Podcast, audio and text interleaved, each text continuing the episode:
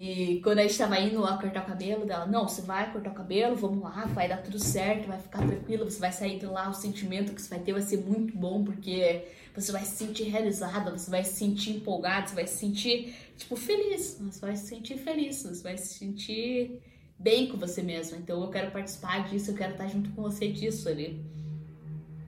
E eu acho que ela até filmou, eu não sei se deve ter um vídeo por aí, vamos ver se tiver o vídeo, eu tento colocar aqui uma parte cortando o cabelo. E aí, tá desesperada? Meu Deus, que eu sei sim, vai ficar linda.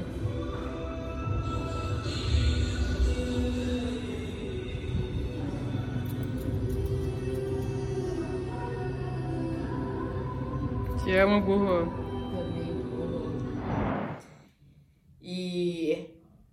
Cara, desde o começo, quando a gente chegou lá e eu quis amarelar de novo, apesar do sentimento horrível que eu tinha sentido de amarelar, eu cheguei lá de novo e falei, cara, eu não vou conseguir, Bruna.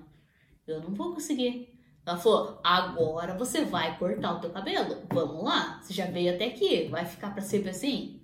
Vai e já resolve de uma vez. Se você tem vontade de fazer, vai lá e faz.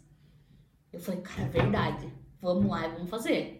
E daí, antes disso, a gente tinha discutido, tipo, os prós e os contras, né? Não, vai dar né, se der errado, o que, que vai acontecer, o que, que quais são as melhores coisas que podem acontecer, quais são as piores. A gente sempre coloca isso na balança, independente de qualquer coisa, né? E daí a gente fez, cara, pô, não, se for pior é que vai ficar feio, entende? Só isso. E se ficar e se ficar bom, vai ficar bonito, vai ficar, você vai ficar mais feliz, vai sentir mais isso aqui, vai se sentir mais poderosa, vai sentir...